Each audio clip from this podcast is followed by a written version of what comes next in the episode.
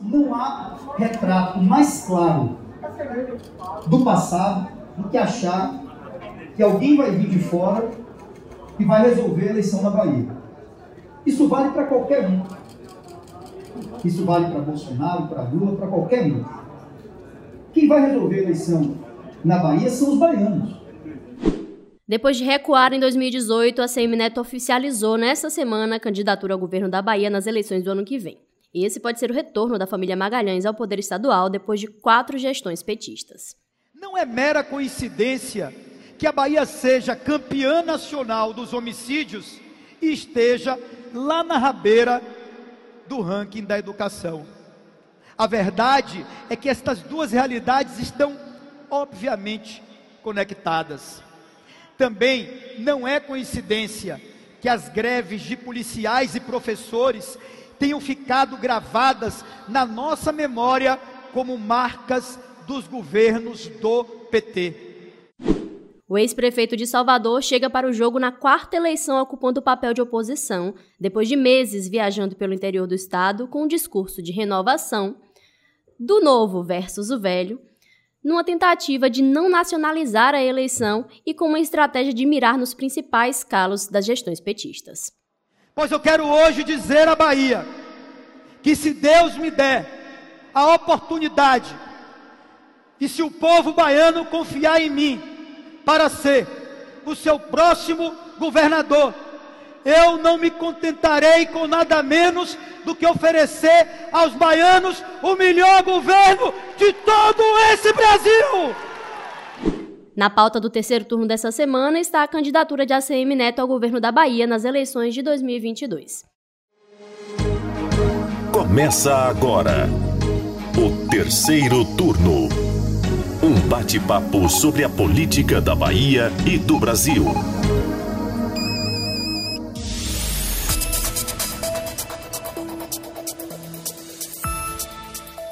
Eu sou Jade Coelho e comigo para a gravação do podcast de política do Bahia Notícias, os repórteres do site Gabriel Lopes. Olá, meus colegas, e olá você que escuta o terceiro turno. E Lula Bonfim. Olá, Jade. Olá, Gabriel. Olá, ouvintes. Antes de começar, a gente deixa o nosso pedido para que você siga o terceiro turno nos tocadores de podcast. Nós estamos no Spotify, Deezer, Apple Podcasts, Google Podcasts e, é claro, no baianoticias.com.br. Dito isso, vamos para o tema de hoje, né? O ex-prefeito de Salvador, que a gente sabe já estava aí numa espécie de pré-campanha pelo interior do estado, finalmente oficializou a candidatura ao governo da Bahia em 2022. A Semineto vai agora encabeçar a quarta eleição do grupo dele no papel de oposição. E, como a gente disse aqui no início, pode representar o retorno da família Magalhães ao poder. Ele, que o nome já diz tudo, Para quem não pegou a referência, é neto de Antônio Carlos Magalhães, que governou a Bahia três vezes. Para começar, é importante a gente aqui citar um histórico de ACM Neto, né? Como ele chegou até aqui. Então, Gabriel, por favor. Pois é, Jade, fazendo aqui um rápido perfil do ACM Neto, ele acompanhou desde cedo, muito novo, né? O avô na, na vida pública. Iniciou aos 23 anos como deputado federal, muito novo.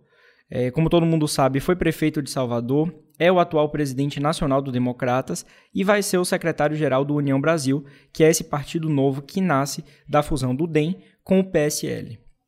Neto também esteve à frente é, dessas tratativas de união das duas siglas e, agora, como candidato ao governo da Bahia, vai usufruir e se beneficiar de um senhor fundo eleitoral, porque, juntando as duas legendas, chega a um montante aí de 320 milhões é um fôlego financeiro muito importante, ainda aliando isso ao tempo de TV, né? que deve ser um dos maiores, porque a legenda deve ter uma expressividade grande em número de parlamentares. Além disso, é importante a gente falar aqui que nesse histórico do agora pré-candidato ao governo da Bahia tem a participação na repaginada do PFL, que acabou virando Democratas. O PFL era um grande partido, mas começou a murchar com a chegada do PT ao poder a sigla fez o caminho da oposição e acabou enfraquecendo. Então, em 2007, em uma tentativa de renovar a imagem que estava desgastada e conquistar uma nova fatia do eleitorado, o PFL virou Democratas, que nos últimos anos, sob o comando de Assemineto, voltou a ocupar espaço e retomou a importância. Agora a gente vindo para a Semineto nesse papel né, de pré-candidato agora, temos que lembrar de 2017 e 2018 que havia muita especulação, uma expectativa grande dele, na época prefeito de Salvador, deixar a gestão da capital e concorrer ao governo do estado, né?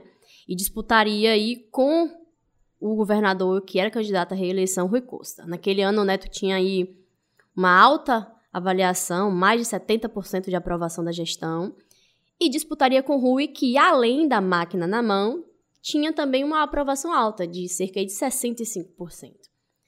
Então, a opção do grupo acabou sendo um plano B, que foi lançar o prefeito de Feira de Santana na época, Zé Ronaldo, que foi quem disputou a eleição para o governo em 2018. E aí o resultado todo mundo sabe, né? O Rui Costa acabou reeleito no primeiro turno com 75% um dos votos válidos. Foi um fiasco. Com todo é. respeito ao grupo político de Neto, essa decisão foi um fiasco. Não, e ele até disse durante o discurso, na quinta-feira, no evento de lançamento, que não se arrependeu e que foi muito importante ele estar na gestão de Salvador durante a pandemia da Covid-19. E aí a gente sabe que realmente a Semineto foi muito elogiado na gestão, até porque teve aí aquela bandeira branca com o governo do estado, que apesar de historicamente adversários políticos, eles se reuniram e tomaram várias decisões em conjunto, enfim. Em prol da cidade mesmo e da é. Bahia de uma forma geral, né? Uma atitude louvável a gente precisa reconhecer. Algo né? que foi elogiado no Brasil todo. Com certeza. Exatamente. Mas seguindo aqui, é, uma outra coisa interessante, voltando lá para 2018, que não sei se vocês se lembram, né? Mas a desistência de Neto na época representou aí um fator negativo para o então presidente da Câmara, Rodrigo Maia, que hoje é ex-amigo de ACM Neto, a gente já falou disso aqui. Apesar deles terem feito afagos recentemente, falando que voltaram a se falar, mas que não conversaram ainda de política, se União Brasil vai agregar ou não tá nessa coisa estremecida, Jade. Pois é, né? Maia, naquela época, acabou perdendo um palanque importante, porque o que se falava na época é que ele tentaria se viabilizar como candidato à presidência da República. E a gente olha assim, o cenário muda muito rápido. 2018, a gente olha assim, e como tá tudo tão diferente agora. Né? Se você for parar pra olhar, fala, gente, como assim? É verdade. Rodrigo Maia era cogitado como candidato à presidência, nem chegou a isso, acabou sendo reeleito deputado e rompeu com a Semineto e tudo mais que a gente já falou muito aqui no terceiro turno. E aí vamos começar a falar aqui um pouquinho do evento lá da quinta-feira. O BN, claro, marcou presença. E em uma de suas falas, Neto chegou a dizer que, apesar do lançamento da, da pré-candidatura dele, melhor dizendo, na quinta-feira, ainda não há um prazo para definição de nomes que vão compor a chapa majoritária do seu bloco político. Tem uma coisa, né, que em política a gente sempre fala que acaba uma especulação, começa outra. A Semineto fazia esse mistério, ele dizia que não tinha outro plano, mas não se colocava ainda como pré-candidato. E aí hoje confirmou. E agora vem a milhões e milhões de especulações e de dúvidas. expectativas e dúvidas de quem vai compor a chapa majoritária. Quem Nós é o vice de assim, quem será o vice? Duas vagas aí, né, de vice e do Senado. E do Senado. E do Senado, exatamente. E aí, em uma dessas palavras de Neto, lá no, no evento, ele disse que vai dar início agora é, ao diálogo com os partidos e fez questão de classificar dois momentos que serão importantes aí nesse trajeto rumo às eleições do ano que vem. O ponto de partida, que foi o lançamento dessa pré-candidatura, como a gente já falou, e o ponto de chegada, que é a definição da majoritária, e ele falou ainda sem esquecer da organização proporcional com deputados federais e estaduais. E aí, uma das aspas dele, eu vou ler aqui rapidamente, foi o seguinte, abre aspas. A gente recebe com muita alegria integrantes de vários partidos, porém, a presença de ninguém aqui significa acordo realizado, apoio definido ou qualquer outro tipo de atalho político o diálogo começa a partir de hoje. Então é uma fala aí que ele deixa bem claro que beleza, vocês estão aqui me apoiando hoje, é importante ter essa base, mas ainda não vou falar nada a respeito disso. Vai ficar tudo no campo dos bastidores. E teve presenças lá de partidos que estão ali estremecidos, né? Que a gente sabe que dentro do partido o partido está dividido se migra para o apoio ao senador Jacques Wagner ou se se mantém na base de ACM Neto. Ou vice-versa, tem partidos da base do PT que podem migrar para o apoio a Neto. Então, é, um evento desse é muito representativo. E é claro que a gente já está ligado nisso, mas aí ele já deu logo, olha, não, estão aqui eu fui, convidei todo mundo como amigo, porque eu dialogo com todo mundo. É aquele discurso político, né? Mas que a gente precisa estar tá ligado nessas figuras que estavam lá. Muitos amigos, né, Jade? Você estava lá em loco, pode dizer melhor que eu. Tava muito cheio, né? Nossa, sim. Tinha muita gente. E veio gente de Brasília, vieram diversos deputados federais. Caravana do interior. Caravana do interior. Gente, eu fiquei chocada com a quantidade de ônibus que tinha. E muitos vereadores, prefeitos, o pessoal tinha placas é, e faixas com X município tá aqui com a CM Neto. Um grande comício, praticamente. É, o clima foi exatamente esse: clima de campanha política, clima de comício. Tinha ali. Ele, quando a CM Neto subiu no palco, era ovacionado pelas pessoas. Enfim, mas vamos seguir aqui, né? Eu quero aproveitar teve um momento que me chamou a atenção, que eu acho importante a gente falar, que foi uma provocaçãozinha a Jacques Wagner. Ele respondeu uma pergunta da imprensa e disse que não ia falar e nem criticar o adversário, mas, né, na aspa a gente sabe para quem aquilo foi direcionado, né? Ele falou aí que não depende de vínculo com qualquer nome cotado à presidência, para o ano que vem para meio que se viabilizar para o governo do estado. E aí teve uma aspa muito interessante que foi: não vou ficar dependendo de chegar ninguém de Brasília para colocar as mãos nos meus ombros e dizer você vai ser governador. E aqui a gente precisa lembrar que a Semineto vive se esforçando para não nacionalizar a campanha. E no dia do lançamento saiu uma pesquisa do Bahia Notícias com o Instituto Paraná Pesquisas que quando você cola a figura dos possíveis candidatos ao governo da Bahia a os possíveis presidenciáveis, o cenário dá uma reviravolta. Então, a Semineto foi colado na figura de Sérgio Moro e ficou ali tecnicamente empatado com Jacques Wagner com o apoio do ex-presidente Luiz Inácio Lula da Silva, que ficou ali ligeiramente em uma vantagem de dois pontos percentuais, que a gente sabe que tecnicamente é empate, mas ele ficou ali um pouco à frente. E sozinho, Neto tem uma vantagem muito grande, de mais que o dobro Jacques Wagner. Então é óbvio que ele não quer nacionalizar a eleição, porque olha o cenário. Entendeu?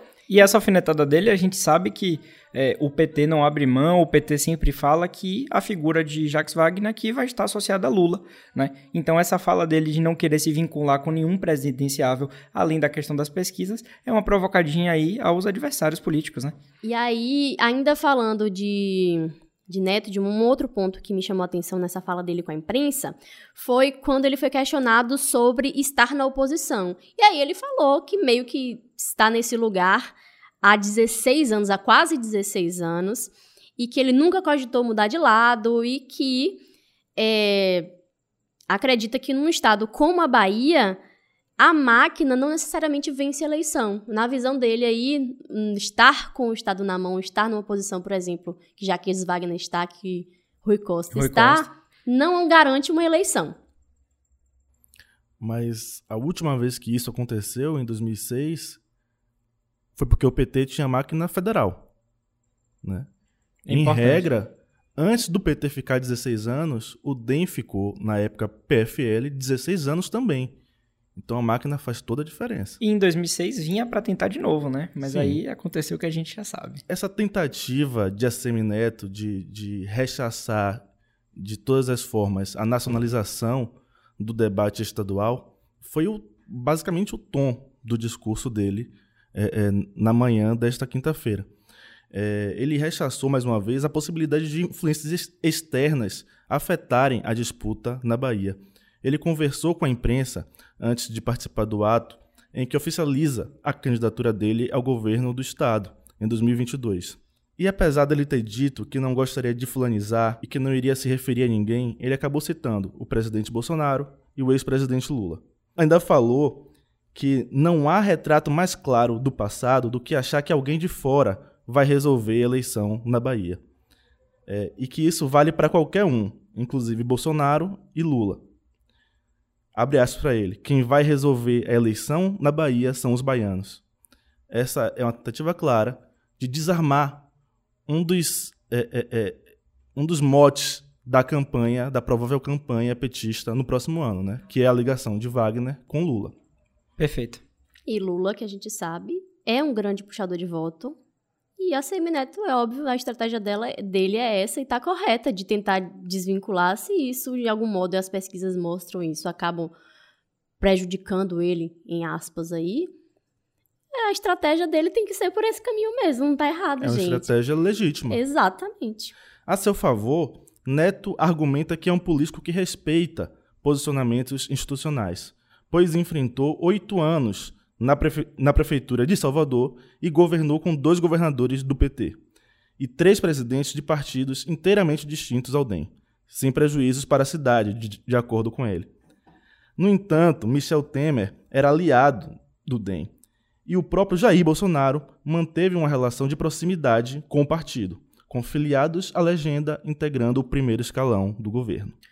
Pois é, gente, e é, entrando aqui um pouquinho numa parte de alianças, de apoio, como é que Neto chega é, de, nesse evento, qual é o cenário que a gente tem aqui hoje. É, na figura do presidente estadual José Carlos Araújo, o PL baiano marcou presença nesse evento né, de lançamento.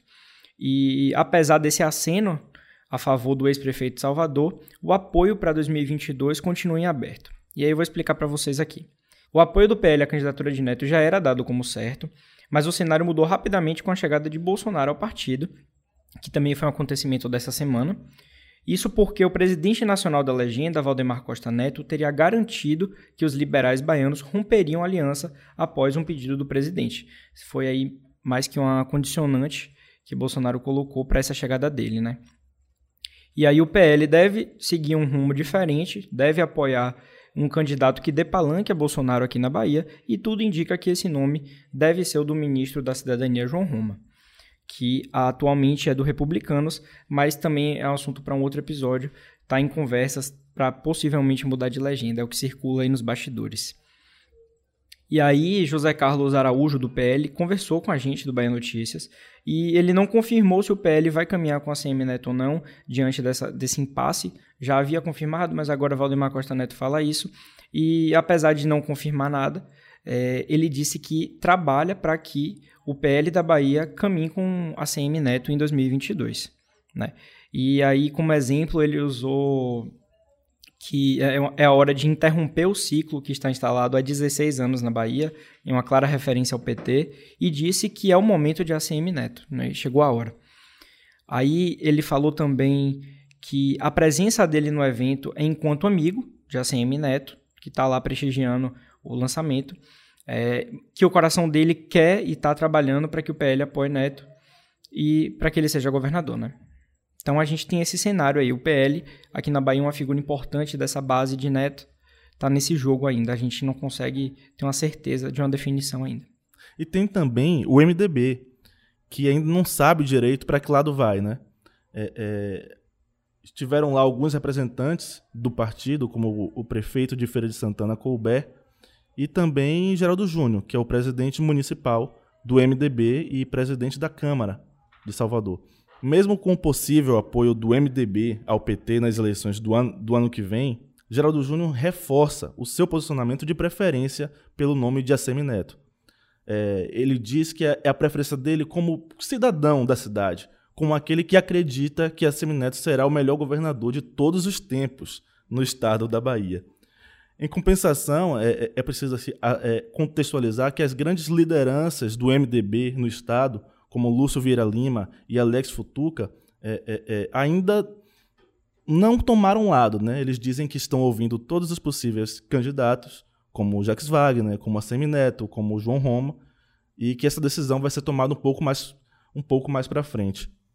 Pois é, Lula. Nessa questão das alianças ainda, na mesma esteira do PL, é, o Republicanos marcou presença também na figura do é, secretário municipal de infraestrutura, o Luiz Carlos, que é vereador e está licenciado para poder atuar na secretaria de Bruno Reis.